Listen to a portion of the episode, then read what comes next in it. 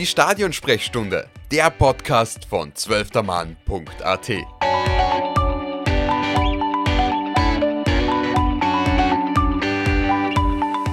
Einen wunderschönen guten Tag und willkommen zurück bei der Stadionsprechstunde. Wir haben wieder was zu besprechen, nämlich am Freitag hat News vom ÖFB gegeben.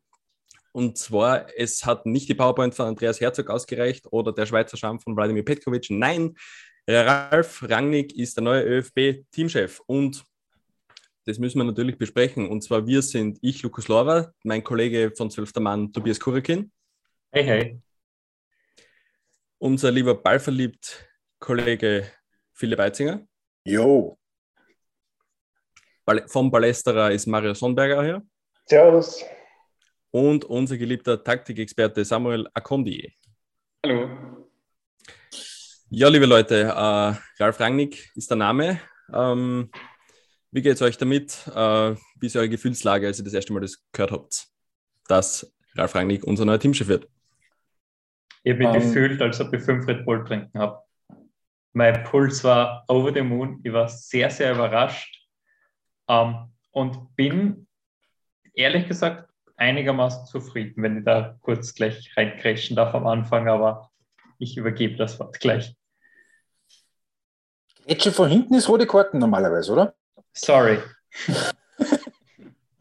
naja, wenn schon sonst nichts, äh, dann ist wenigstens ein Signal äh, der Forschheit nach außen, einmal nach diesen äh, Jahren des, des Fodaschen Kleinmuts. Also ob das Ganze inhaltlich dann passt und drum und dran, das werden wir noch sicher noch ausführlich diskutieren, aber ähm, zumindest mal als Signal ist es zumindest einmal, ja, ähm, ich verstehe es tatsächlich eher als dieses, als, als ähm, sportliche Entscheidung, weil ähm, wie viele sportliche Gesichtspunkte bei der Entscheidungsfindung eine Rolle gespielt haben, das haben wir ja, können wir erahnen äh, daran, an den Namen, die da alle so völlig wahllos durch die Gegend geflogen sind in den letzten vier Wochen. Also ich muss ehrlich sagen, ich habe immer wieder ein bisschen mich ausgetauscht mit den Journalisten auch, die näher dran sind als ich. Und äh, bis vorgestern habe ich wirklich schwarz gesehen, weil was ich aus dem Umfeld gehört habe, ähm, war es eigentlich schon fix oder mehr oder weniger fix, dass der, dass der Peter Schöttl einerseits Petkovic und andererseits Stöger als, als die letzten zwei auf seiner Shortlist hätte. Und alle anderen sind dann schon äh, lange ähm, ähm nicht mehr in Frage gekommen für den Sportdirektor des ÖFB. Und schlussendlich war es dann so, dass Petkovic anscheinend finanziell nicht zu stemmen ist. Das heißt, Peter Stöger hätte, äh, sorry, Peter Stöger hätte ja genau die, die quasi die, ein, die klare Empfehlung äh, bekommen. Also Peter Schöttl hätte die Empfehlung für Peter Stöger abgegeben, die klare Empfehlung. Und deswegen sind wir auch, glaube ich, in, als wir uns zusammengeschrieben haben für diesen Podcast, schon davon ausgegangen, dass Peter Stöger der neue Trainer vom österreichischen Nationalteam wird. Und dementsprechend war ich depressiv und, und, und, und suizidal. Und ähm, das hat sich dann schon ge geändert, als ich dann gelesen habe, dass äh, Ralf Rangnick das, das doch die besten Karten hat und in der Pole Position ist. Und ja, ich bin sehr, sehr glücklich, obwohl alle Leute, glaube ich, wissen, ich bin nicht der größte Fan von Ralf Rangnick insgesamt als Mensch, als Typ, seine ganze Karriere. Und trotzdem muss ich sagen, ich bin wahnsinnig zufrieden und ich glaube, das ist die beste Wahl, oder die beste Lösung, die im, ÖF, die im ÖFB passieren könnte. Disclaimer: In unserer WhatsApp-Gruppe hatten wir schon Peter Stöger als Profilbild. Jetzt gibt es ein, wunderschönes, ein wunderschönes altes Bild von Ralf Rangnick, genau. Das, das WhatsApp-Orakel hat in dem Fall nicht gestimmt. Nein. Ja, es ist eine amüsante Sache, weil manchmal gelingt es, eine naheliegende Lösung äh, doch als unerreichbar fern zu verkaufen, weil du nimmst einen der größten Namen, die in Österreich in den letzten zehn Jahren äh, agiert haben. Das ist jetzt, sagen wir mal, kein Trainer aus der anderen Welt, wo man sagt, na Wahnsinn, wie ist man auf den kommen und unglaublich, dass sich der interessiert für unser kleines Land, wie das die Hörbiger sagen würde, äh, sondern man nimmt ja eh irgendwen, der schon da war und schon was gemacht hat und alles. Dass das halt jetzt zufälligerweise jemand mit Rang und Namen ist, ähm, ist, ist gut, sicherlich. Davon sind Sie offensichtlich auch selber überrascht gewesen. Wie berechtigt dieser Rang und Namen ist, äh, wird man sehen. Also ich persönlich habe jetzt nicht was Gott wie viele. Ähm, ja, also ich bin nicht euphorisch, sagen wir mal so. Ähm, Mario, du hast es angesprochen, ähm, dass sie sich selbst überrascht haben. Was glaubt ihr, hat uns der ÖFB, also hat uns der ÖFB mehr überrascht, als sich der ÖFB selbst überrascht hat? Ich glaube, der ÖFB hat sich genauso selber überrascht, so genauso wie er uns überrascht hat. So wie ich das jetzt mitbekommen habe oder, oder auch wie ihr mir erzählt habt, wie die Pressekonferenz dann ablief am Freitag, ähm, da scheint es schon auch ein bisschen intern ein bisschen Querellen gewesen. Aber nur um darauf zurückzukommen, äh, was der Mario gerade gesagt hat, wenn jemand vor, wenn wir diese ganze Teamchefsuche vor einem Jahr gehabt hätten und wir hätten Ralf Rangnick irgendwie von seinem Job bei, ich glaube, Spartak Moskau oder irgendwie Lok, äh, Lok Moskau da, da weggeholt, dann wäre das nicht so eine große Sensation gewesen. Ja? Dann wären wir schon so, ah, nein, irgendwie Lösung, ah, cool, dass er Bock hat, wahrscheinlich hat er gerade nichts anderes. Und jetzt ist er halt, naja, er hat irgendwie am Tag davor noch ein Match gegen Chelsea gehabt, ja. Cristiano Ronaldo schießt das 1 zu 1 ähm, und der, der Trainer kommt daher. Deswegen ist es schon ein bisschen auch Kontextsache, dass wir auch Ralf Rangnick jede Woche Manchester-Jacke am Old Trafford gesehen haben ähm, egal wie unerfolgreich das jetzt war, diese, diese, diese interimistische Phase. Das macht es halt ein bisschen größer für uns, weil wir sehen den jede Woche da irgendwie Cristiano Ronaldo ähm, ähm, ähm trainieren und jetzt trainiert er dann ähm, ähm, die österreichischen Kicker halt. Ich habe in ähm, dieser Sekunde ein interessantes Bild vom äh, Peter Stöger in Dortmund, Jacke und Kappe im Kopf. Ja. Also, Äußerlichkeiten können täuschen. Ne? Ja, gut, gut, aber, aber ähm, ich glaube, wir holen, ich glaube, der ÖFB holt Ralf Rangnick nicht wegen seiner Manchester, äh, weil er Manchester auf der Vita stehen hat. Aber ich glaube, Peter Stöger hätte man zum Teil geholt, weil er Dortmund auf der Vita hat. Weißt du den Unterschied, den ich meine? Hm. Ähm, wenn man nochmal jetzt kurz auf diese, also für mich eigentlich jetzt schon legendäre Pressekonferenz zurückkommen, dann habe ich zwei Dinge, die mir am meisten aufgefallen sind. Das eine ist, also Sie haben mehrmals erwähnt, dass Sie es halt, äh, sinngemäß nicht geglaubt haben vor einem Monat, nämlich sowohl der Gerd Milletich hat das gesagt, der Peter Schöttl hat das sogar zweimal gesagt, dass sie es vor einem Monat noch für völlig ausgeschlossen gehalten hätten, einen, einen Welttrainer quasi wie Ralf Rangnick für Österreich zu gewinnen. Und wenn es Absicht war, also diese, dieser Versuch, die Größe der Verpflichtung zu betonen, dann ist bei mir eher das rübergekommen wie die absolute Selbsterniedrigung des äh, kleinen, unwichtigen Ö ÖFB, der da so richtig so überhaupt nicht glauben kann, was für, äh, in was für eine unglaubliche Lage er mit der Verpflichtung, äh, mit, mit, dem Interesse des Ralf Rangnick da gekommen ist. Und das Zweite, das noch viel Größere, äh, war die Körpersprache von Peter Schöttl. Also der hat wirklich sich zwei, drei, vier, vier, viermal literally auf die Lippe beißen müssen, so richtig. Man hat ihm in der Körpersprache angemerkt, alles in ihm windet sich und ist gegen diese Ver Verpflichtung und er, er, will das nicht, er kann es nicht verstehen. Und, ähm, und irgendwie, irgendwann so im Laufe dieser halben Stunde habe ich mir dann gedacht, wie lange ist er jetzt eigentlich nur Sportchef? Und dann stellt sich der Gerhard Milletich nachher nur zum ORF-Interview hin und sagt, wortwörtlich, ich habe es rausgeschrieben, ich bin überzeugt davon, dass sich Rangnick über kurz oder lang auch in die anderen Themen wie U21 und so weiter einbringen wird. Wenn er vor Ort ist, werden wir sicher auch über diese Dinge sprechen. Das ist eigentlich eine öffentliche Hinrichtung vom Sportdirektor. Und ja. das habe ich schon sehr, sehr bemerkenswert gefunden. Vielleicht ja, und Schöttl, Schöttl hat es selber gesagt, äh, es ist das Natürlichste der Welt, dass man ihn, äh, ihn jetzt ein, dass man auf ihn hört. So verlangt hat er eh nichts, aber natürlich, äh, ja, sein, seine Tür ist offen und Rangnick kann alles einbringen, was er mag. Also man, ja, man weiß schon, wohin, wohin die da gedacht haben. Vielleicht nur ganz kurzer Sidestep dazu, wie wir das letzte Mal uns zusammengesetzt haben und über Red Bull Fußball geredet haben, ist auf einmal dieses Wort Bibel immer wieder öfters gefallen, was unsere Hörerinnen und Hörer da noch erinnern können wie ich heute die Pressekonferenz geschaut habe, hat das fast gottesfürchtig geklungen von allen Verantwortlichen. Also Philipp, ich gebe komplett recht, es war wirklich so in die Richtung so, ähm, der Sanctus ist von oben herabgestiegen und äh, beschert den ÖFB ein Wunder. Es ist nicht was in Wein verwandelt worden, aber es ist definitiv eine große Überraschung und nicht nur für uns alle sondern scheinbar auch für den ÖFB.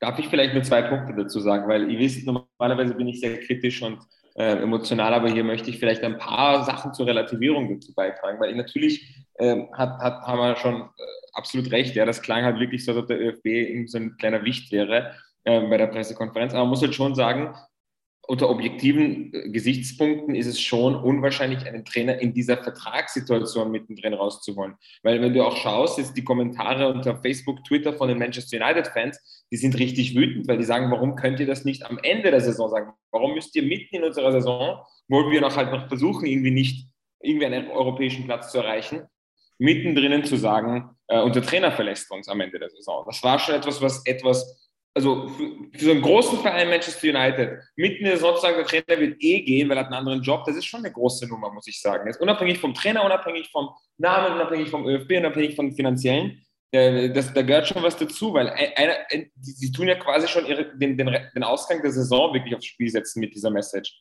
Und dass sie es hinbekommen haben, der ÖFB, dass das United und Rangnick da mitten in der Saison bekannt geben müssen, ist schon eine große Nummer meiner Meinung nach. Ja? Ähm, und deswegen ist es schon für mich auch so, dass ich mir denke, boah, wie habt ihr das, das geschafft? Jetzt nicht, weil der ÖFB so klein ist, sondern eben aus diesen Gesichtspunkten. Ja? Wenn ihr euch erinnert, die ganze äh, Eiertanznummer mit Hansi Flick um DFB-Team, wo alle quasi schon wussten, dass es zum DFB-Team geht, aber die darauf bestanden haben, dass das nicht raussickern darf oder nicht bekannt gegeben werden darf. Das heißt nicht, dass der DFB ein kleiner Verband ist, ja, aber trotzdem, das ist einfach so eine Konstellation, die sehr, sehr gefährlich ist. Der zweite Punkt, den ich auch unbedingt anmerken will, ja, Peter Schöttl ist ein sehr, sehr schlechter oder hat eine sehr, sehr ausbaufähige Bilanz als Sportdirektor des A-Teams. Jedoch darf man nicht vergessen, dass Peter Schöttl nicht nur für das A-Team zuständig ist, sondern eben auch für alle U-Nationalmannschaften und viele andere Sachen. Und da ist mein Feedback aus dem ÖFB von Leuten, die wirklich auch in dem Nachwuchsbereich tätig sind, dass Peter Schöttl da schon tatsächlich einen guten Job macht. Mit den U-Nationalmannschaften, mit der Struktur, mit, den, mit, mit dem Staff, mit der Durchgängigkeit der U-Nationalmannschaften. Es geht nicht darum, dass er ein Spielkonzept auf PowerPoint macht, sondern dass jeder einen Spielanalysten bekommen hat, dass alle nach den gleichen Gesichtspunkten arbeiten können. Das hat er tatsächlich gut gemacht und das sind Sachen, die man bei seinem Vorgänger vermisst hat. Deswegen, ich weiß, wir lieben alle, wir reden alle über Willi Ruttensteiner so, weißt du noch damals, als der Willi da war, tolle Zeit und so weiter. Und jetzt ist Peter Schöttl Ich hasse Peter Schöttl. Aber das ist auch ein Punkt, den man halt wirklich nochmal anmerken muss. Auch mit dieser Riesenreform jetzt, ne? Ja, absolut. Und, und das ist eben der Punkt im Endeffekt.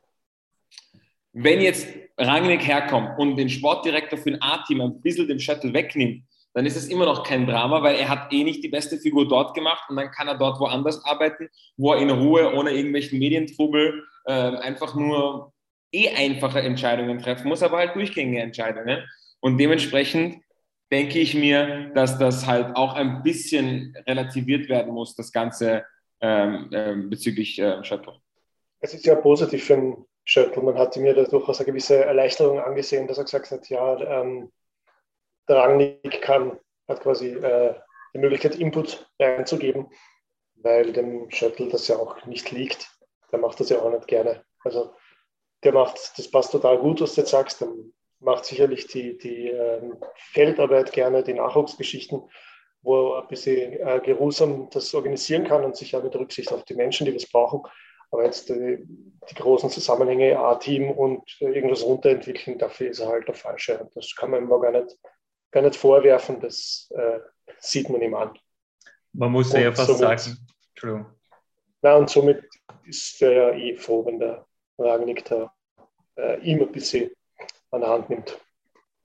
Man muss dann nur sagen, äh, das ist ja heute auch so äh, am Freitag so äh, ganz besonders aufgefallen, dass Schöttl dann trotzdem auch das ganz offen ausgesprochen hat, was wahrscheinlich kein anderer äh, in dieser Position sagen würde, dass er froh ist, diese Tipps anzunehmen, äh, dass dieser Input kommt, dass er den gerne annimmt. Das ist schon sehr beachtlich. Also man kann über Peter Schöttl sagen, was man will. Machtbesessen oder positionsbesessen ist er sicherlich nicht nach dieser Pressekonferenz. er ist einer der uneitelsten Menschen, die, äh, die es offenbar ähm, in diesem Business gibt, äh, ist so die übereinstimmende, das übereinstimmende äh, Feedback, was ich so über ihn bekomme. Und ich glaube, wenn wir mal auf die Artikel vom, vom, vom äh, Gerald Gossmann eingehen, wie er uns skizziert hat, wie das Ganze abgelaufen ist, ich kann mir auch vorstellen, Sportdirektor mit den Landesfürsten sich auseinandersetzen, ist auch einfach eine undankbare, mühsame, lästige Rolle. Weil entweder du musst dich die ganze Zeit reiben an die, so wie der Ruttensteiner, die ganze Zeit im, im, im Dauerclinch sein und die Hälfte hasst dich. Oder du machst einen auf Peter Schöttl und bist dann so, ja, wisst ihr was, geht es mir nicht auf die Nerven, ich mache ich mach was Bestes, ich mache ich mach's so gut ich es kann und wenn die alle auf die Nerven gehen, dann, dann sagst du halt, keine Ahnung, ich habe Fieber und verschieben wir dieses Meeting auf nächste Woche, weil echt, also ich kann mir vorstellen, dass auch einfach keine leibende Rolle ist, ja. Ähm, jetzt schon, also es war natürlich auch das Thema der Pressekonferenz, dass Rangnick ja noch seine äh, Beratertätigkeit bei Manchester United weiterführen kann oder weiterführen wird. Bin mir jetzt nicht sicher genau, wie der, wie der Wortlaut war. Ähm, was haltet ihr von dem Aspekt, dass es quasi so ähm, teilzeitmäßige äh, Veranstaltung werden könnte? Oder, finanziell so war es nicht anders möglich. Ne? Ja, ist richtig, ist richtig. Ähm, weil das ist ja, das ist am Ende genau der Punkt, warum das, warum das möglich war. Und das ist dann auch diese, wie gesagt, diese kreative Lösung äh, in der Finanzierungsfrage. Da habe ich, mir, hab ich mir kurz gedacht, dass irgendwas mit Bitcoins daherkommt, weil ich das gehört habe, mit kreative Lösung. Aber mein hat, war dann das war, hat er jetzt gesagt, die zahlen den Schwarz oder ähm, jetzt habe ich den Faden verloren. Ja, ähm, der Punkt, das, das ist auch dann gesagt worden, sechs Tage im Monat steht er dann quasi exklusiv Manchester United zur Verfügung. Ja, das wird sich schon machen lassen. Ähm, weil man, wann nicht gerade Länderspiel in einer Länderspielpause spielt Manchester eh nicht. Logisch. Also das, das wäre mehr oder weniger wahrscheinlich so die Grundbedingung, weil anders es schlicht und einfach finanziell nicht machbar gewesen wäre. Also Manchester United zahlt einfach ähm, den österreichischen Teamchef. Das ist eigentlich die große Zumindest Kunst. zur Hälfte. Die große Kunst. Also das ist für alle gut, also für Manchester United vermutlich, wobei die wird's, die haben ja die Kohle, ist ja wurscht, woher es kommt. Äh, ob die zufrieden sein können, wenn die jetzt einen äh, Teilzeitsportdirektor äh, oder Teilzeitberater Berater, äh, auf der Tribüne sitzen haben oder nicht, ja gut, das äh, die so Manchester-Fans sind nicht zu Unrecht, wahrscheinlich böse, aber das ist ja. Ja, er wird wahrscheinlich auch in seiner Beraterrolle bei Lokomotive Moskau nicht äh, 31 Tage pro Monat in Moskau besessen sein. Ja, ich meine, es ist ein Berater. in, den, in, in, in, in den Zeiten, in denen wir leben, ich meine, da musst du nicht physisch präsent sein. Ich kann mir vorstellen, er hat einen Lehrgang und da hat er vielleicht noch eine Sitzung auf Zoom mit denen, uh, zwei Stunden lang mit, mit den Leuten bei United. Also ich glaube, das geht sich sehr, sehr gut aus. Er muss nicht am Platz sein. Er wird vielleicht hin und wieder im Stadion zuschauen. Und ja, ihr werdet es dann schauen, wenn er plötzlich United im Sommer Schlager und, und, und, und Schlager und Adamo holt und dann ist er jede Woche im Stadion. Das ist der Plan wahrscheinlich daran, ne? dass ich das Team zusammenstellen kann bei Manchester. Habe ich das ja gehört. Äh, Manchester United als FC Liefering des ÖFB. Wow. Wow. Würde ich nehmen. Wow. wow. Wird das ja ein bisschen an diesen Take bei FIFA erinnert, wo man noch immer Nationaltrainer und Trainer gleichzeitig sein kann. Und ja, yeah, das das. Das, das war mein erster Gedanke dabei, ganz ehrlich, aber ich muss sagen, ähm, da hat sie halt einfach wieder gezeigt, dass der ÖFB elastisch ist, wenn der, äh, wie haben Sie gesagt, Rangnick hat Bock. Natürlich mhm. gibt man dann relativ schnell nach, wenn, noch ein, wenn der sagt, ja, sechs Tage wäre eigentlich nur in Manchester und 20 Tage hätte ich Urlaub, aber fünf Tage bin ich vielleicht für euch dabei. Wahrscheinlich waren es dann einfach, äh, haben es gehört, okay, der hat Bock und nachher haben sie abgeschaltet und einfach unterschrieben. Aber, aber noch ist er, glaube ich, nicht unterschrieben. Noch ist nicht unterschrieben, weil man natürlich, man, weil das hat der, äh, der Neuhold dann gesagt, hm, um einen fertigen Vertrag aufzusetzen, braucht es erst einmal die Zustimmung vom Präsidium. Das ist eben genau das, was heute stattgefunden hat am späten Vormittag. Ähm, es gibt eine, wie ein, ein Termsheet, ein vierseitiges. Man, man hätte nicht Absichtserklärung oder Vorvertrag sagen können, es war ein Termsheet Ähm, ja, ähm, besonders schön in dem Zusammenhang habe ich auch gefunden, dass der Satz gefallen ist bei der PK. Ähm, wir hoffen, dass wir damit Begeisterung auch bei den Fans wieder auslösen können und die negativen Entwicklungen der letzten Zeit durch diese Personalie korrigieren können und allgemein ein Stück weit Aufbruchstimmung erzeugt werden kann. Das hat nicht der Sportdirektor gesagt, das hat nicht der ÖFB-Präsident gesagt, sondern der Geschäftsführer der ÖFB wie ÖFB Wirtschafts GmbH. Ähm, das finde ich ja schön, dass das der Geschäftsführer sagt, nicht der Präsident oder der Sportdirektor. Nein, wir, ja, war ja auch in Wahrheit ein Eingeständnis, dass man beim ÖFB schon auch sich im Klaren ist, dass es der Foda war, der das äh, Happelstadion leer gespielt hat, mehr oder weniger. Ne? Genau, und Rangnick ist jetzt halt Fanservice. Ja, ja, es ist, am Ende ist es, ist es natürlich irgendwo auch eine populistische Entscheidung, weil der, auch vom, vom, vom, vom Gerhard, auch für den Gerhard Milletich natürlich, weil da kann ich jetzt sagen, so, also erstens, es ist ein Red Bull-Trainer, alle schreien nach Red Bull-Trainer, das ist jetzt quasi der Ur-Red Bull-Mastermind, Visionär. Er kann sich präsentieren in der Öffentlichkeit so ein bisschen als, wir haben das hingekriegt. Vielleicht hätte er das heute äh, bei, bei der BK ein bisschen forscher machen können, als, als, als er es gemacht hat. Aber natürlich auch noch innen, dass er dann äh, dass er nicht das ganze Präsidium hinter sich, das ist ja offenes Geheimnis, dass er da auch, da auch irgendwo natürlich eine Verpflichtung aus Eigennutz vom Präsidenten war.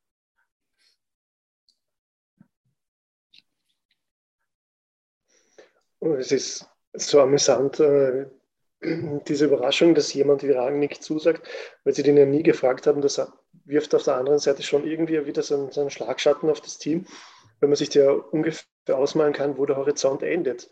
Also offensichtlich wäre man, ohne dass der Rangnick jetzt zufälligerweise im Telefonbuch von Christoph Freund stünde und der Christoph Freund zufälligerweise den Peter Stöttl kennen täte, äh, würde man aus jemandem gar nicht kommen. Das heißt, man hat ja eh wieder im alten Teich gefischt. Nur dieser alte Teich hat halt irgendwie so einen Verbindungskanal über den Ärmelkanal zu dem Fluss, der halt auch in Manchester ist, um die Metapher zum blöden Ende zu bringen. Ähm, ja, also es, es war vielsagend, weil vernünftigerweise äh, und selbstbewussterweise stellt man sich hin und sagt, ja, wir haben einfach die besten Kandidaten gesucht und einer davon war der Ralf Rangnick und cool, der hat ja gesagt. Aber irgendwie sich hinzustellen und sagen, ja, wir haben eigentlich nur so, so semi-gute Kandidaten auf der Liste gehabt, die ja eh 100% gepasst hätten. Aber dann, dann uh, sind wir auf den Rangnick gekommen und das hätte eh nicht klappen sollen. Aber also es zeigt ein bisschen was über die Denkweise. Zitat von Peter Schöttl aus der PK. Ähm, ich hatte Ralf Ragnick äh, im Hinterkopf, hätte mir aber vor einem Monat noch nicht vorstellen können. Ich habe ihn von Start weg nicht kontaktiert und bin dann doch dazu gekommen, ihn anzurufen, ohne dass ich geglaubt habe, dass das so wahnsinnig interessant sein könnte für ihn. Da habe ich mich richtig getäuscht. Wie kann man seinen eigenen Verband so kleinreden? Ich habe es eh schon in der Vorbesprechung ganz kurz gesagt. Ich glaube wirklich, dass Rangnick äh, das Shuttle bei Rangnick einmal klingeln hat lassen und nachher, okay, der hebt nicht ab, schreiben wir vielleicht auf Verlegenheits-WhatsApp-Nachricht und dann ist es irgendwie ins Rollen gekommen, weil vielleicht der Christoph Freundner einen Gefallen gut gehabt hat beim Rangnick und aber sei es drum. Wie es am Ende zustande gekommen ist, ist ein bisschen vielleicht doch ein Armutszeugnis für den ÖFB. Für die Fans im Land scheint es dann trotzdem, wenn man sie ein bisschen in den Kommentaren, die Kommentare durchliest, ein eine gute Entscheidung zu sein. Da sind wir wieder bei dieser, so ein bisschen bei der Dichtomie zwischen, zwischen ähm, ähm, dem Fußballvolk als solchem und den Vertretern aus den Medien. Ich weiß nicht, wer Freitag die Doppelseite in der Kronenzeitung gesehen hat, wo auf der rechten Seite der Peter Molzi weint, dass es nicht der Herzog geworden ist, auf der linken Seite der Porti weint, weil es nicht der, äh, der Stöger geworden ist. Und dann sitzt bei der PK der Peter Linden, der nicht mehr bei der Kronenzeitung ist, ähm, ähm, und äh, dann fragt, was genau Peter hat gegen deine ehemaligen Mitspieler gesprochen. Der Andi Herzog ist zum fünften Mal durchgefallen. Es wird schon langsam etwas schwierig für ihn und der Stöger hat als Trainer mehr Titel gewonnen als der Rangnick. Ähm, so. Was? Wie viele Titel hat jetzt Stöger gewonnen? Zwei. Äh, zwei. Wow.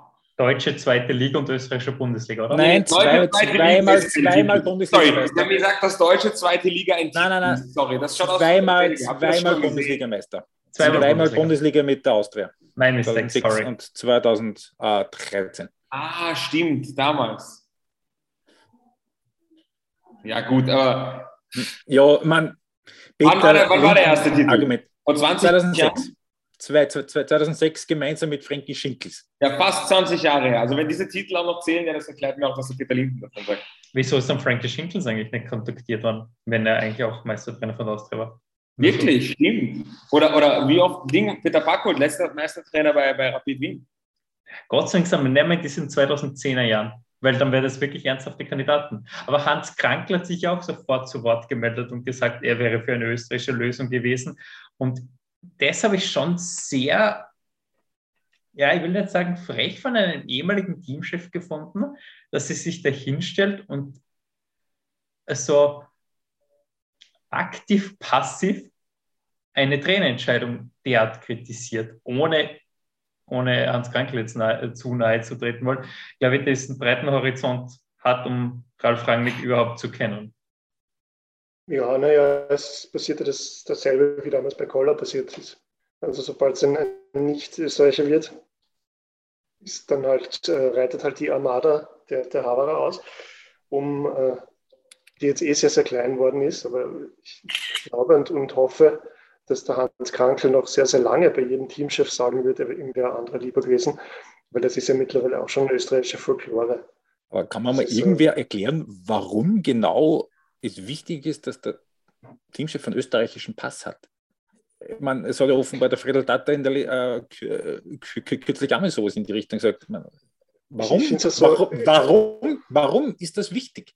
Ich finde es irgendwie äh, merkwürdig, dass jetzt überall gestanden ist, ja, der, der letzte Österreicher, der das Nationalteam betreut hat, war 2011 interimistisch Willi Ruttensteiner, wo ja ganz klar ist, und der Franco Foda sich ja selber als äh, Aust Austrodeutscher oder so ähnlich bezeichnet hat und das ja ganz klar durch seine fußballerische und trainermäßige Sozialisation ist er ein Saar österreichischer Trainer, Frank, Franco Foda.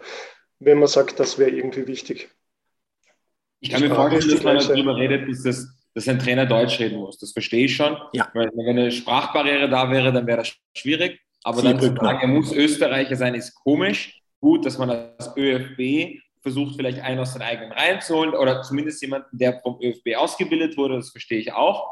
Jedoch muss man mir auch erklären, wer da verfügbar wäre. Ja? Und keine Ahnung, so die ganz Alten, die haben eh die Trainerlizenz geschenkt bekommen, zum großen Teil, also das zählt eh nicht. Und die, die anderen österreichischen Trainer waren also auch nicht verfügbar. Also ich habe was im letzten Podcast gesagt, vielleicht, äh, Podcast, im letzten Podcast hier gesagt, vielleicht hat der Hasenhüttel bald keinen Bock mehr, weil es einfach nicht mehr so taugt, jeden Tag, jede Woche da in Southampton Premier League, das ist schon auch so sehr Aufreibend. Aber ich, es gab auch niemand anderen. Wobei ich habe auch gesehen auf, auf Twitter viele Rückmeldungen, wo man gemeint hat, Gladbach hat die größte und beste Chance verpasst, den Hütter irgendwie loszuwerden noch, ohne dass es zu sehr äh, finanziell ins Gewicht fällt. Aber, und da muss man auch sagen, der Hütter hat 7,5 Millionen Euro gekostet und die wollen die halt das Geld zurückhaben. Und es tut mir leid, Hütter ist nie mehr 7,5 Millionen Ablöse wert. Ähm, was Gladbach jetzt irgendwie verlangt, weil sie einen langfristigen Vertrag mit dem abgeschlossen haben, sind selber schuld. Und dann musst du mir halt erklären, wie Herzog, der bei der Admira gerade gegen den Abstieg kämpft, irgendwie äh, und, und das Nationalteam führen soll, was seine Kredenzen sind, was irgendwie andersweise für diesen, für diesen Trainer spricht. Und wen haben wir verloren? Nur unser Moderator. Äh, und äh, da- das muss mir jemand erklären, wie, der Herzog in Frage kommt. Und beim Stöger habe ich mich zumindest gefreut, dass die, Medi dass die mediale Resonanz zu diesem Trainer einfach durchgehend negativ ist. Weil man muss ehrlich sagen, dass es zu diesem Trainer kein positives Feedback jetzt geben kann insgesamt. Seine letzte erfolgreiche Zeit war bei Köln und bei Köln ging es am Ende auch bergab. Die Zeit bei Dortmund war eine Katastrophe. Er ist dann auch in seiner Zeit in Dortmund von seiner Menschenflüstererart abgekommen. Er hat damals auf der Pressekonferenz Mario Götze völlig aus dem Nichts, völlig zur Sau gemacht. Ich saß in dieser Pressekonferenz. Seitdem war dann auch die Stimmung intern im allerwertesten im Endeffekt wirklich von seinem Menschenflüstererteil abgekommen. Soll bei Ferenc Varosch auch so gewesen sein. genau, dazu komme ich noch chronologisch. Ähm, nach der Köln-Zeit Dortmund. Bei Dortmund wissen wir noch, dass Manfred Schmidt sehr, sehr viel taktisch übernommen hat. Danach bei der Austria hat er, also da haben wir alle drauf geschaut, auch die internationalen Scouts, die immer wieder Trainer scouten, haben darauf geschaut, wie er sein Team zusammenstellt. Als er äh, Fellner und Fallmann in sein Team genommen hat, haben sehr, sehr viele Scouts ihr Buch zugemacht, weil das einfach kein Ersatz für Manfred Schmidt war. Die Art und Weise, wie sein Trainerteam zusammengestellt hat, hat für mich eigentlich sehr tief blicken lassen, dass er vielleicht nicht ganz mitbekommen hat, was der Erfolgsfaktor ist. Dieses Trainerteam hat er dann zum Teil mitgenommen äh, nach, äh, nach, Ungarn. Ich glaube, der Fellner ist mitgekommen. Und da ist eben ja. auch das Feedback da so gewesen, so wie du es gerade gesagt hast, Phil. Also von mir, von meiner Seite aus ist Peter Stöger eine, ein, ein absolut enttäuschend gewesen seit der Endphase seiner Köln-Laufbahn. Und das ist schon sehr lange her im Endeffekt. Achso, das 2017? Sowas? Ja, sicher, weil er war ja Pole Position eigentlich, aber ist nicht gegangen, weil äh, dieses Köln-Engagement noch im, Ra im Raum stand und deswegen ist ja. er nicht Teamchef für uns. Genau, stimmt. Genau. Und da ist dann der Foda zum Teamchef geworden und einen Monat später war der Stöger in Köln weg. Ne? Ich glaube, drei Tage später gefühlt. Aber vier ja. Tage später war er bei Dortmund. Genau. Es gibt zwei Dinge, die jedoch an, der, an dieser Kranke-Aussage bemerkenswert sind. Ähm, die eine, und da versuche ich eine Erklärung, warum so wichtig ist, dass er österreichischer Trainer, Teamchef ist, ist halt einfach die symbolische und die emotionale Lösung. Du brauchst, das Nationalteam ist halt ein gemeinschaftliches Gut, ein Kulturgut irgendwo, das mit Patriotismus zu tun hat und das irgendwie also eine Coziness vermitteln soll. Also wir kennen das liebe alte Team, das ist so eine Beständigkeit, das ist das gibt schon immer, das wird es ja immer geben haben und das ist irgendwie lieb und da und ich glaube, jeder hat, oder die meisten Menschen, die sich für Fußball interessieren in Österreich, haben irgendwie so eine emotionelle Beziehung zum Nationalteam auf irgendeine oder andere Art. Und da ist natürlich auch ein Faktor, was für Identifikationsfigur ähm, Trainer ist. Und das könnte wirklich knifflig werden für einen Ralf Rangnick. Und daran ist er vor der Art zum Teil gescheitert, weil er einfach unbeliebt war, auch in der Öffentlichkeit und bei den Fans. Und das ist äh, diese Komponente, diese Image-Komponente, die dann schnell ins Zwischenmenschliche umschlägt, die ist durchaus äh, wichtig und das wäre so ein Peter Stöger zum Beispiel, wäre das höchstwahrscheinlich sehr gut gelungen, weil mit dem Rest Menschenverlüstere, den du angesprochen hast, hätte er äh, da schon irgendwie charmant seinen Weg hineinfinden können. Erfolgreich wäre er vielleicht nicht gewesen, das weiß ich nicht. Aber diese Identifikation die Schaffung von so einem gemeinschaftlichen Kulturgut mit irgendwie Konstanten und im Idealfall Legenden, das hat schon was für sich und hat ja oft genug funktioniert in der Vergangenheit. Und das ist halt diese Denke, dass man alle zusammenbringen muss unter dem Dach des Nationalteams, so leicht, ähm, also leicht bis stark patriotistisch, auf dem Fuß sicher die Aussage von Krankel oder Prohaska oder sowas, wo es schon auch darum geht, dass Haberer was zu tun haben, aber nicht nur. Also da ist, glaube ich, schon ehrliches Interesse dabei. Und das Zweite, was interessant ist am Krankel, äh, ist halt die Aussage, er sieht den Rangnick eigentlich eher als Manager als als Trainer und deswegen wundert er ihn das. Und das kann man eigentlich zur Diskussion stellen, weil da hat er nicht Unrecht. Ja der Rangnick war in den letzten zehn Jahren tatsächlich viel, viel äh, seltener Trainer als Berater und Sportdirektor und so weiter. Und da stellt sich schon die Frage, ob er das kann.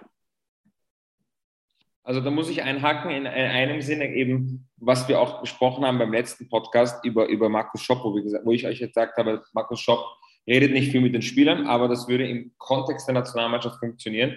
Und ich sehe das beim Rangnick auch so, ja, dass er jetzt eben vielleicht nicht so der Typ ist, der jeden Tag an der Seitenlinie ist, aber das muss er ja auch beim Nationalteam nicht. Und was ich auch gesehen habe, was wir eigentlich, was wir auch beachten müssen, ähm, äh, als, als äh, bei Leipzig Hasenhüttel aufgehört hat, hat Rangnick eben lange nach einem Nachfolger gesucht und dann hat er irgendwann gedacht, weißt du, was macht, ich finde niemanden, der es gut genug kann, ich mache das selber ich glaube, er hat das auch wirklich so gesagt. So. Ich habe niemanden gefunden, der das so gut macht wie ich. Deswegen mache ich es. Und man muss sagen, ähm, ich habe damals schon, weil ich kein großer Ralf Rangnick-Fan bin, wie ihr wisst, schon gedacht, so ja, das werden wir endlich mal sehen, dass er gar nicht mal so ein guter Trainer ist, wie er macht. Ja, der kann gerne im Hintergrund das machen, aber ähm, an der Seitenlinie selber wird er jetzt nicht viel reißen. Und äh, tatsächlich war Leipzig unter Rangnick ziemlich stark. Ja. ihr wisst, nichts macht mich glücklicher wie äh, Niederlagen von Red Bull Leipzig oder RB Leipzig. Ähm, ähm, aber ich musste eingestehen, die haben wirklich gut gespielt, erfolgreich gespielt und Rangnick hat einen guten Job gemacht als Trainer. Und das ist nicht lange her. Ja, jetzt die United-Stelle, das muss man jetzt auch natürlich in die, in die, in die Betrachtung reinnehmen, ist nicht gut gegangen, wirklich ganz und gar nicht gut gegangen. Ähm, aber Rangnick hat, denke ich, schon auch gezeigt, dass er an der Seitenlinie sehr, sehr erfolgreich und sehr, sehr gut arbeiten kann.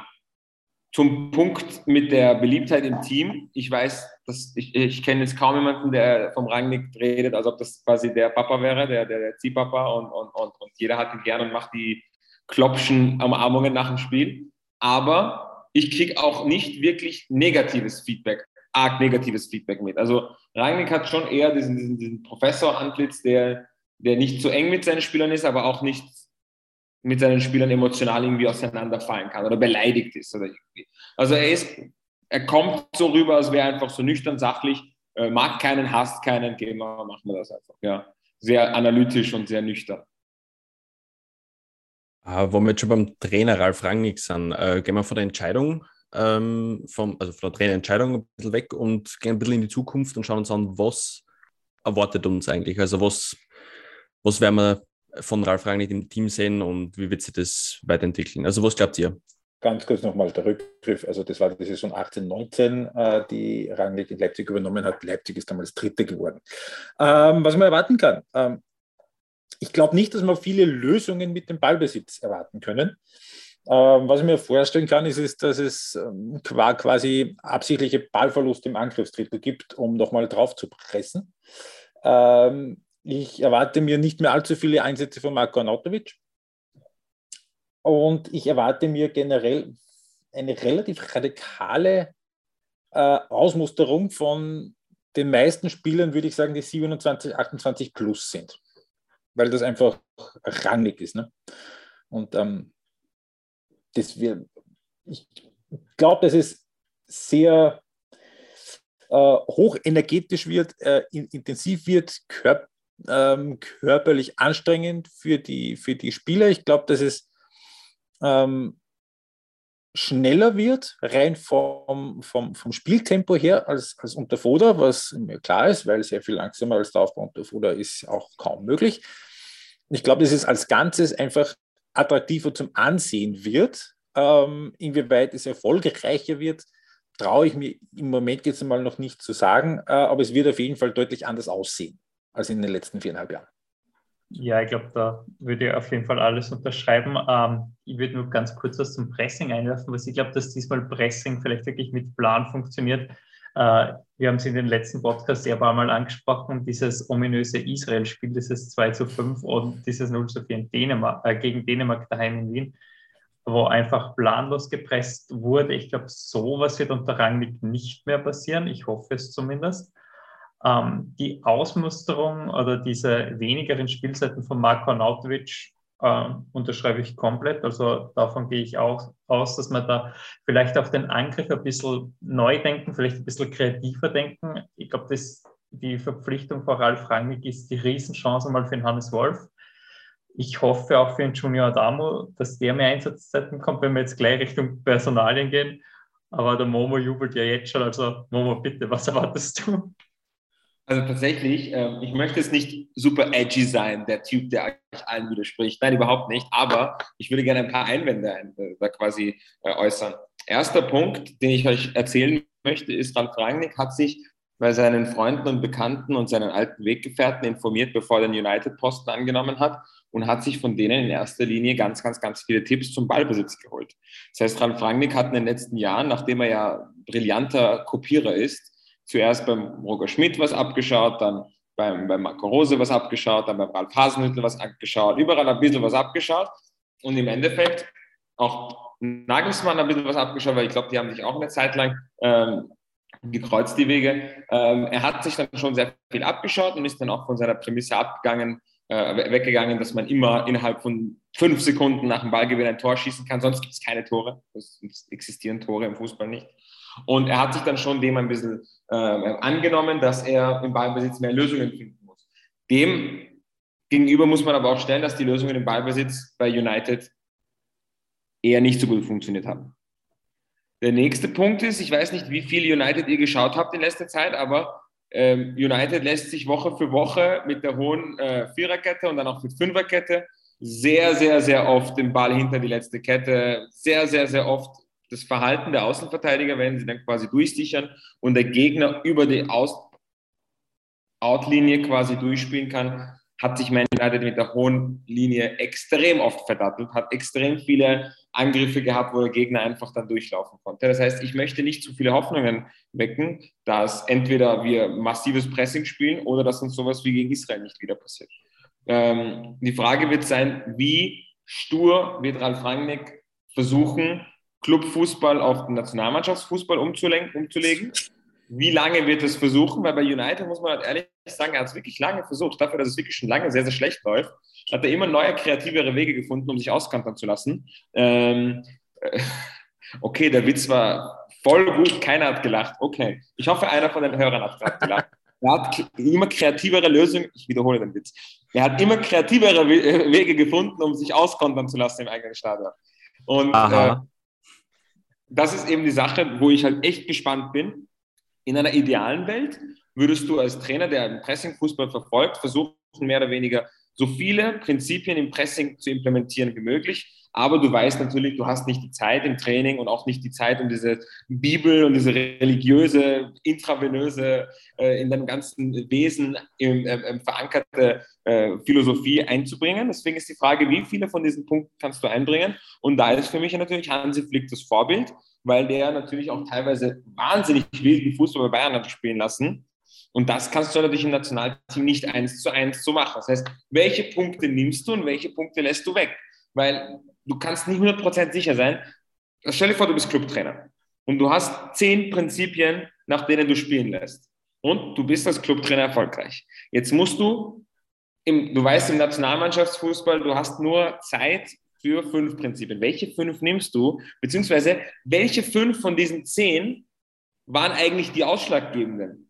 Welche sind wirklich essentiell für den Erfolg und welche, auf die kann man verzichten oder wenn man die weglässt, dann ist es nicht so schlimm. Und das ist super schwierig für einen Trainer, herauszufinden, welche von seinen zehn Inputs waren eigentlich die wichtigen und welche waren es vielleicht nicht so wichtig. Und das ist extrem, das ist eine philosophische Frage ein bisschen. Welche, auf welche Sachen verzichtet man als Nationalteamtrainer, um trotzdem erfolgreich zu sein? Und welche verfolgt man vielleicht stur, konsequent, weil man überzeugt ist, oh, das macht uns erfolgreich. Und eigentlich ist das nicht so relevant. Ja?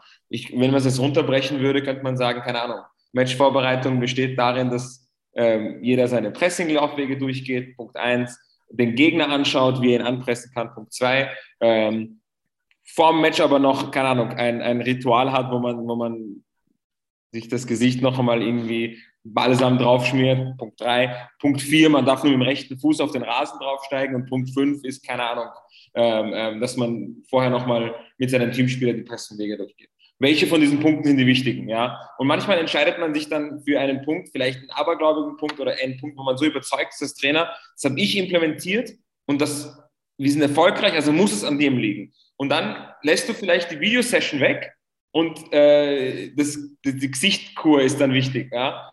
Es ist nur ganz, ganz simpel und dumm runtergebrochen, damit jeder weiß, was ich meine. Welche von den Punkten lässt man weg? Weil er muss irgendwas weglassen. Er kann nicht alles, was er tagtäglich im Training macht, im Nationalmannschaftskontext da in einem kleinen Lehrgang machen. Und da ist, denke ich, Hansi Flick bis jetzt ein Vorbild.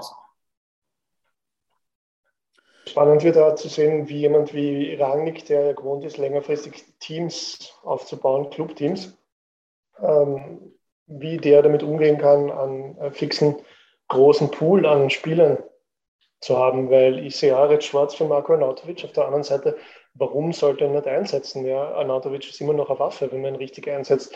ist halt einer der, ist halt einer der, der spielerisch besten Kicker, die wir haben. Und also der hat schießt mit 33 in Italien 13 Tore. Also man kann da schon, wenn man ein guter Trainer ist, da schon Wege finden, ihn zumindest für eine halbe Stunde einzusetzen, wenn man das will. Die Frage ist, macht Rangnick das, weil er würde nie zu einem Club holen, das ist klar. Er würde einen Club wahrscheinlich mit lauter 20, 25-Jährigen aufbauen, hat er ja schon gemacht. Aber beim Nationalteam muss er das ja nicht.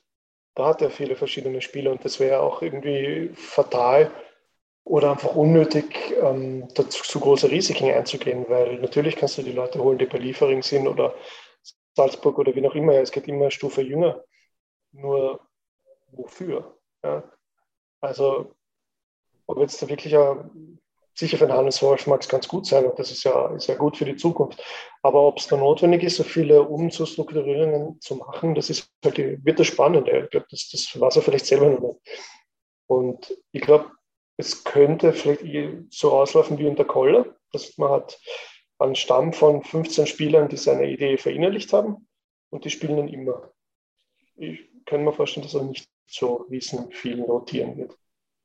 Könnte mir vorstellen, dass relativ viel äh, davon abhängt, was die ersten Eindrücke von ihm mit der Mannschaft sind und die Mannschaft von ihm und der Art und Weise, wie die Mannschaft mit ihm und die Mannschaft mit seinen Ideen mit den Gegnern zurechtkommt von den vier Nations League-Spielen im Juni sein wird. Also dass das vielleicht einmal, dass er sich das einmal vier Spiele anschaut und dann sagt, das, das, das, das, das und auf der anderen Seite das, das, das nicht. Äh, das, das ist sehr so gut, weil, weil in, vier Spielen hat der Alex Dragovic dann Andi Herzog überholt und das ist, finde ich, für eine Zeitenwende im österreichischen Fußball sehr, sehr wichtig. So, ja, ich glaube, ich glaube, der Marc hat eigentlich, war er eigentlich hundertprozentig recht, weil ihr müsst euch vorstellen, dass mit dem Anatovic diese ganzen äh, Abgesänge finde find ich auch verfrüht, weil ihr müsst euch schon vorstellen, als Clubtrainer ist eine andere Entscheidung, ob du einen 33-jährigen Anatovic zu dir holst, hm. weil du musst ihm einen längerfristigen Vertrag bieten und so weiter, weil ein 33-jähriger kommt nicht für einen Einjahresvertrag. Wenn er schon im Team ist, geht es darum, verlängerst du ihn, möchtest du ihn auf der Payroll haben, möchtest du ihn bezahlen? Das sind alles Fragen, die den Rangnick nicht stellen muss. Er kann den Anatovic die nächsten drei Spiele einberufen und dann einfach nicht mehr einberufen. Das kann ihm ja wurscht sein. Also sehe ich da gar keinen Grund, dass Anatovic gleich absackelt. Und wenn er das Gefühl hat, dass der jetzt nicht durchgehend das Pressing durchgehen kann, dann wechselt er in der 60. Minute ein. Also ich sehe da wirklich gar keinen Grund, dass Anatovic weggeht. Äh, genauso für Dragovic, weil Dragovic ist weder ultra alt noch irgendwie athletisch am Ende und hat auch lange Zeit bei Roger Schmidt gearbeitet und kennt auch die Prinzipien, weil es äh, ähm, genügend Videos gibt, wo ihn Roger Schmidt komplett anschreit im Spiel, weil er es falsch macht. Daran erinnere ich mich noch, weil ich habe da noch im Roger drüber geredet, so was hat der Drago da falsch gemacht? Und er so, ja, er ist dann überhaupt nicht durchgesichert da, wo er es machen muss und das weckt mich auf, weil ich sage es ihm so oft. Und dann hat das eh eine Zeit lang sehr, sehr gut gemacht unter Roger Schmidt.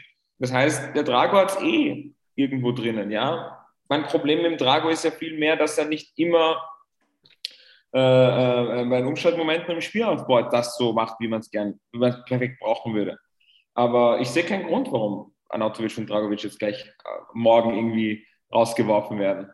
Ich habe rausgeworfen, vielleicht ein bisschen übertrieben, aber ich glaube, wir sind uns eh alle einig, dass Anatovic nicht mehr der ist, der ab der ersten Minute der Heilsbringer des österreichischen Nationalteams mehr sein wird. Aber das wird sich früher oder später sowieso erübrigen, weil, wie wir gesagt haben, er ist 33, irgendwann muss dieser Umbruch im Sturm kommen und ob der jetzt Junior Damo, Hannes Wolf oder doch Karim Onisivo heißt oder vielleicht, was mich sehr, sehr wundern würde, Sascha Kalajdzic, ist ja dann eigentlich egal in dem Fall. Onisivo ist aber auch schon 33, oder? Okay. 30, ja. Mhm. Ähm, Marco Busch. Kurzes Googeln, äh, 30, ja. Aber ich glaube, dass diese Nations League Partien eigentlich zu einem sehr angenehmen Zeitpunkt kommen. Man hat sich auf der Pre Pressekonferenz ja irgendwie auch gemerkt, es ist schon mehr oder weniger durch die Blume durchgesickert. Ja, und jetzt ist er halt noch bis Ende Mai, äh, bis Mitte Mai bei Manchester United und kommt kurz, glaube ich, fünf Tage äh, vor dem ersten Länderspiel, äh, wird er den Lehrgang natürlich klarerweise betreuen anfangen. Aber dass der ÖFB die Nations League Gruppe A mehr oder weniger abhakt, ähm, das wirkt so, wie es, nach, nach außen getragen wird, ist es für sie fix. Aber der Zeitpunkt gegen Mannschaften wie Kroatien, Frankreich und Dänemark nochmal zu spielen und da schauen, okay, da können wir was ausprobieren, ohne groß etwas zu verlieren, außer vielleicht, dass man irgendwann einmal vielleicht ein bisschen auf die Schnauze geht und sich den Ärger der österreichischen Fans wieder auf sich zieht, der sowieso nie ganz verfliegen wird. Ähm, da kann es weiter Schlimmeres geben, glaube ich. Letzter Spieltag, England, 22. Mai, das erste Spiel Nations League in Kroatien, 3.6. Geht sich aus. Ja, knapp. Kann er sogar noch Urlaub machen zwischendurch. In Kroatien vielleicht. Klein Osset, ne? Aber das sind Mannschaften, gegen die man auch wirklich eventuell was zum Pressen hat. Also Eben. eigentlich ist mir lieber, wir fangen gegen solche Gegner an, als wir fangen irgendwie gegen äh, Nordmazedonien an, die dich auskontern, so wie ja. Israel. Gegen Italien haben sie gewonnen, gell? Ja, äh, ohne ja. einen einzigen Schuss aus äh, im gegnerischen Strafraum. Genau, besser als so ein Spiel zu haben am Ende. Ja. Also von dem her ist mir lieber. Aber wie gesagt, ich bin extrem gespannt zu sehen, wie viel Pressing-Fußball kann man in der Nationalmannschaft einbauen. Man muss auch sagen, ganz ehrlich, die Spieler vom Hansi Flick waren auch viele Spiele dabei, wo sie halt wirklich maximal Ballbesitz hatten auch. Gegen kleinere Teams, wo halt der Gegner irgendwie sich hinten reinstellt, Fünferkette und dann noch eine Fünferkette davor. Und die Frage ist halt wirklich, in, also ich bin wirklich gespannt auf den ersten Kader. Ich glaube, es wird viele Überraschungen geben. Also ich hoffe, es wird viele Überraschungen im Kader geben. Und ich bin dann gespannt, wie einfach die Ausrichtung sein wird beim ersten Spiel. Dann wird sich das natürlich einpendeln, ja. Und die Frage ist eben, wie, inwiefern er kompromissbereit sein wird. Aber den Punkt, den ich eben nochmal wiederholen will, ist, er hat sich schon viel mit Ballbesitz beschäftigt, anscheinend in seiner letzten, in letzter Zeit. Und das wird auch sehr interessant auch sehr, sehr wichtig sein, weil, wie gesagt, die österreichische Nationalmannschaft hat sehr, sehr viel Ballbesitz. Also muss man auch dementsprechend die Lösung im Ballbesitz haben. Und ich traue es ihm tatsächlich zu, in diesem Rahmen, auf diesem Level gute Lösungen im Ballbesitz einzubauen. Äh, kurzfristig bei Manchester United mitten in der Saison, das hätte man, habe ich ihm nicht ganz zugetraut und das hat er auch nicht wirklich zeigen können. Da habe ich wohl richtig äh, geraten, dass das, dass das ein bisschen schwer wird. Wenn es so komme, wäre ich nicht traurig. Äh, zum Wenn es so käme, wäre wär ich nicht traurig. Äh, zum Abschluss kommen wir vielleicht noch ganz kurz zum ÖFB selbst zurück. Ähm, jetzt wissen wir, dass die Pressekonferenz jetzt nicht das Goal vom Ei war. Aber was glaubt ihr, wie viel muss sich der ÖFB jetzt verbiegen unter Rangnick? Oder muss er sich verbiegen? Oder ja, eure Einschätzung, was sagt ihr? Wie schaut es aus? Nicht unbedingt. Die sind jetzt eh, äh, haben sie jetzt eine Entscheidung durchgerungen. Ähm, und dann, ich weiß nicht, wann die nächste Präsidentenwahl ist. Vorher, glaube ich, Drei sie sich, ja, ich meine, sie müssen sich ja nicht riesig bewegen jetzt. Jetzt ist einmal eine Entscheidung gefällt, die ist irgendwie wird weitestgehend gutiert. Äh, Präsident hat sich durchgesetzt, Trainer mit Renommee, da tut sich jetzt einmal nichts und muss sich ja nichts tun, glaube ich. Na, ich glaube auch nicht. Also, man, äh, wann das jetzt nicht in Rekordtempo völlig in die falsche Richtung geht. Also dann wird auf jeden Fall zumindest bis Ende 23 einmal gar nichts sein. Ähm, dann wird natürlich einiges davon abhängen, ob sich Österreich für die Europameisterschaft qualifiziert oder nicht. Ähm, sollte eigentlich das Minimalziel sein. Und ähm, wann sie sich qualifizieren, ist eh alles super. Und wenn nicht, dann geht das Spiel sowieso von vorn los. Aber das wäre bei jedem anderen Trainer als beim Ralf Ragnick im Grunde genommen genauso gewesen. Wenn der Franco Foda es wirklich geschafft hat, 2019 die, die, die, die Qualifikation zu verteidigen, dann war er 2019 schon ausgeflogen. Ich glaube, dass das nicht wirklich einen Unterschied macht. Ich würde gerne zwei Punkte da noch sagen. Erstens, ich glaube oder ich finde, dem, dem Rangnick sollte man wirklich, mit ihm sollte man wirklich Geduld haben und man sollte dann auch nicht zu schnell irgendwie irgendwelche Schlüsse ziehen. Wenn es am Anfang super läuft oder am Anfang super schlecht läuft, sollte man da nicht zu voreilige Schlüsse ziehen. Das ist, denke ich, extrem wichtig, dass man ihn auch lange arbeiten lässt, weil er schon jemand ist, der über langfristige Arbeit reinkommt.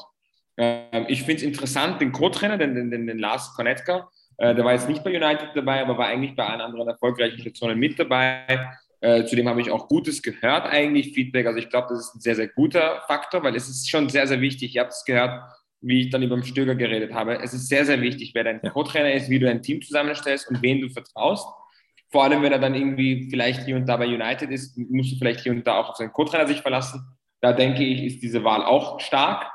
Ähm, ich denke auch, dass er vielleicht mehr Stuff mitgenommen hätte gerne und dann wäre es wirklich finanziell eng geworden.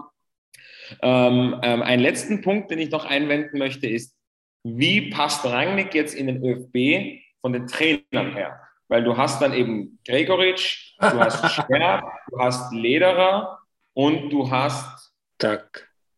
Chuck noch, gell? Chuck ist noch da, aber Marco nicht mehr, gell? Ähm, wie passt Genau. das da rein? Inwiefern wird sich äh, Rangnick da einmischen und inwiefern werden die ganzen anderen Trainer auf ihn hören? Oder, Ah, oder wie, werden sie, wie werden sie miteinander auskommen? Das ist eine Frage, wo man ein großes Fragezeichen kann. Äh, ich glaube, dass das, dass das von Typ zu Typ unterschiedlich ist. Ich glaube, dass, äh, dass zum Beispiel mit Martin Scherb und mit Oliver Lederer überhaupt kein Problem sein, sein wird. Ich könnte mir sehr wohl vorstellen, dass es äh, zumindest schwierig wird mit einem, ähm, womöglich nicht einmal so sehr mit einem Gregoritsch, aber auf jeden Fall mit einem äh, Manfred Schack. Also das, da, da, da sehe ich schon ähm, die realistische Möglichkeit, dass der, dass der Rangnick seinen Einfluss, das hat ja auch der Gerd Milletich eben auch äh, gesagt, dass er schon irgendwie sich gut vorstellen kann, dass der Rangnick sich da im U-Bereich auch einbringt, äh, dass er da schon sagt, äh, der Trainer und der Trainer, äh, äh. das halte ich für sehr gut möglich. Ja. Wobei ich da auch einwenden möchte, der Werner Gregoritsch ist schon jemand, der extrem im Umgang extrem leibend ist und auch Ja. wirklich. Drum, äh, drum, ähm, habe ich ihn auch alles- bewusst ein bisschen der rausgenommen. auch mit jedem, der mit jedem reden kann und mit jedem zu, gut zurechtkommt und auch von jedem sich was anhört und auch von jedem äh, auch die Meinung von jedem hören will, Mhm. dann ist Ja. natürlich immer eine Sache, inwiefern er es schafft, sich selber zu überwinden, das so umzusetzen. Aber er ist schon jemand, der sehr, Jetzt sehr besser als vor zehn Jahren. Vor zehn Jahren kannte ich ihn nicht, ja, aber sehr kommoder Typ. Ähm, Beim, beim, beim, beim Martin Scherb bin ich zum Beispiel gespannt, ja, weil der Martin ist auch ein, ein äh, super netter und auch umgänglicher Typ, genauso der Olli Lederer. Aber der Olli Lederer hat zum Beispiel eine ganz, ganz andere Art und Weise, Fußball zu denken, als der Ralf Rangnick. Und wenn der Ralf Rangnick dann herkommt und, und, und, dem- und dem Olli Lederer zum Beispiel versucht zu sagen, du, du musst es so machen, dann bin ich gespannt, wie das ist, ja. Aber ich glaube auch nicht, dass es Ralf Rangnicks Rolle ist, jetzt den U-Nationalmannschaften zu sagen, macht das jetzt, ja. Aber irgendwie, wenn man an Ralf Rangnick denkt, denkt man immer an diese durchgehende Spielidee und dass alle quasi in diese Sekte aufgenommen werden. ähm, ich glaube, da, da, Da es kommt darauf an, was, Entschuldigung, ich sage jetzt einfach, was längerfristig der Plan ist. Ne? Rangnick ist 63, der wird nicht bis 70 Nationalteamtrainer bleiben. warum nicht? Reicht ihm das, dass er die, ja, vielleicht auch, reicht es ihm, dass er das U21-Team als direktes Reservoir hat oder von mir aus noch die äh, Teams darunter oder will er wirklich in den Nachwuchs reingreifen, damit er sagt, ja, okay, er hinterlässt einen nachhaltigen Impact, weil dann kann es schon sein, dass er halt äh, lieferingmäßig seine ähm, ja, jungen deutschen Trainer das Schema nach einfach in den, in den Nachwuchsteams reinschickt, einfach um längerfristig dieses Konzept zu, zu verfolgen. Wenn er sich damit begnügt, A-Trainer zu sein, dann wird er unterhalb von der U18 jetzt nicht so viel Ver Veränderungsbedarf äh, brauchen, weil er hat, gibt eh die Akademien in Österreich. Und. Was, du meinst, das U21-Nationalteam wird Liefering? Dann wird ja René Aufhauser der Trainer. Sozusagen.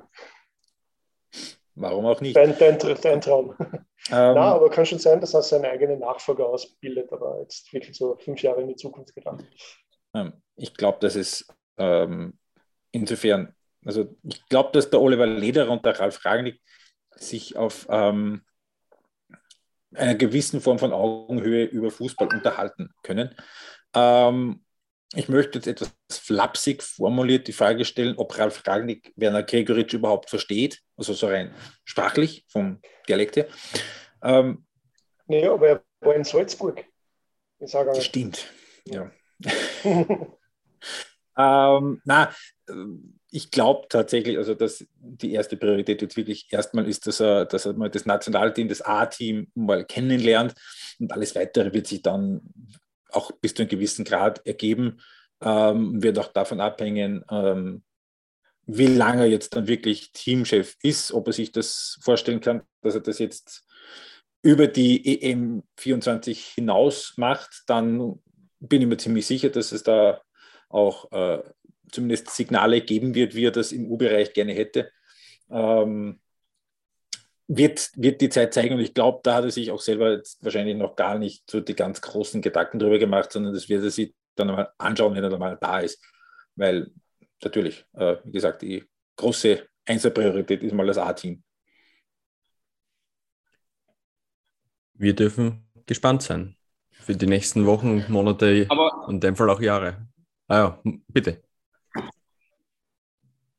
Wir dürfen wieder gespannt sein. Ja, Es gibt wieder etwas, was Ja. Noch schöner gesagt. darf.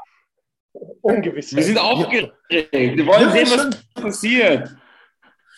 Das heißt, Das Ralf erste fragt- Mal in fünf Jahren, dass ich wissen will, was im Kader drin ist, dass ich das Spiel sehen will. Ich habe zum ersten Mal wieder Bock. Ralf Rangnick sagt zumindest schon um Novum in unserem Podcast. Also wirklich kurz, wie wir den Podcast ausgemacht haben und die wirklich felsenfest überzeugt wird, das wird Stöger, haben wir schon gedacht, das könnte lustig werden, weil da hätten wir ein paar gute Wut-Zitate von Momo. So haben wir zumindest einen glücklichen Momo oder halbwegs glücklichen, oder? Ja, Wir freuen uns. Stadion. Ich will die nächsten Tickets haben. Ich war schon so lange nicht mehr im Stadion. Ich glaube, ich habe drei, zwei, oder drei, zwei oder drei Spiele vom Foda im Stadion gesehen in fünf Jahren. Ich will hin, ich will es sehen. Ihr Ich wollt schon- nicht wissen, wann ich das letzte Mal in Person beim Nationalteam war. Wann? Montenegro. Oh, 1-0 daheim. 1-0 daheim. Ja, gut, Gott, ich, bin nicht, ich bin nicht in Wien ansässig. Das ist alles ein bisschen schwierig. Ich habe ich hab jetzt schon Kroatien bucht. Ich bin beim ersten Spiel dabei. Ich bin sehr, sehr gespannt drauf. das, das große Heimspiel gegen mit voll beflaggten Prater und äh, Ralf, Ralfi Nationale.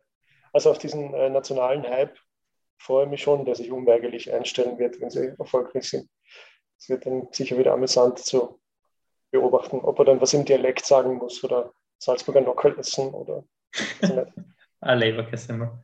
ja, diese herzige, urige äh, Länderspielwelt im Prater, das, das, bringt, das kommt ja dann beim gefühlten Prater wieder.